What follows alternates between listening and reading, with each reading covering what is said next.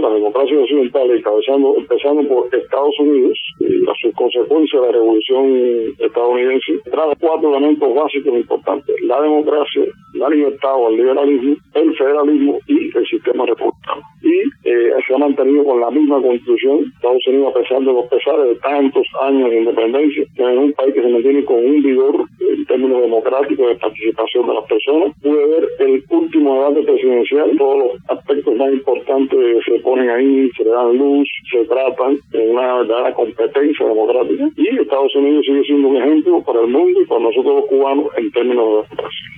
Eh, Cuba tiene que asistir al nacimiento de un nuevo proyecto nacional donde haya democracia, donde haya libertad, donde se pueda, o sea, nazca una nueva república, vendría siendo la cuarta república, porque obviamente ha habido interrupciones, la más larga de esta, más de 60 años de un régimen totalitario que ha traído oscuridad al país, eh, prisiones, asfixia económica, insatisfacciones de todo tipo, se ha cortado la libertad y realmente Cuba está necesitada obviamente de un amanecer democrático que en los principios más esenciales y las mejores prácticas que internacionalmente se, se llevan a cabo, o sea, traerlas a Cuba, implementarlas. Por eso estamos luchando y hemos sufrido arrestos, prisiones de ese ideal de que Cuba sea libre y democrática.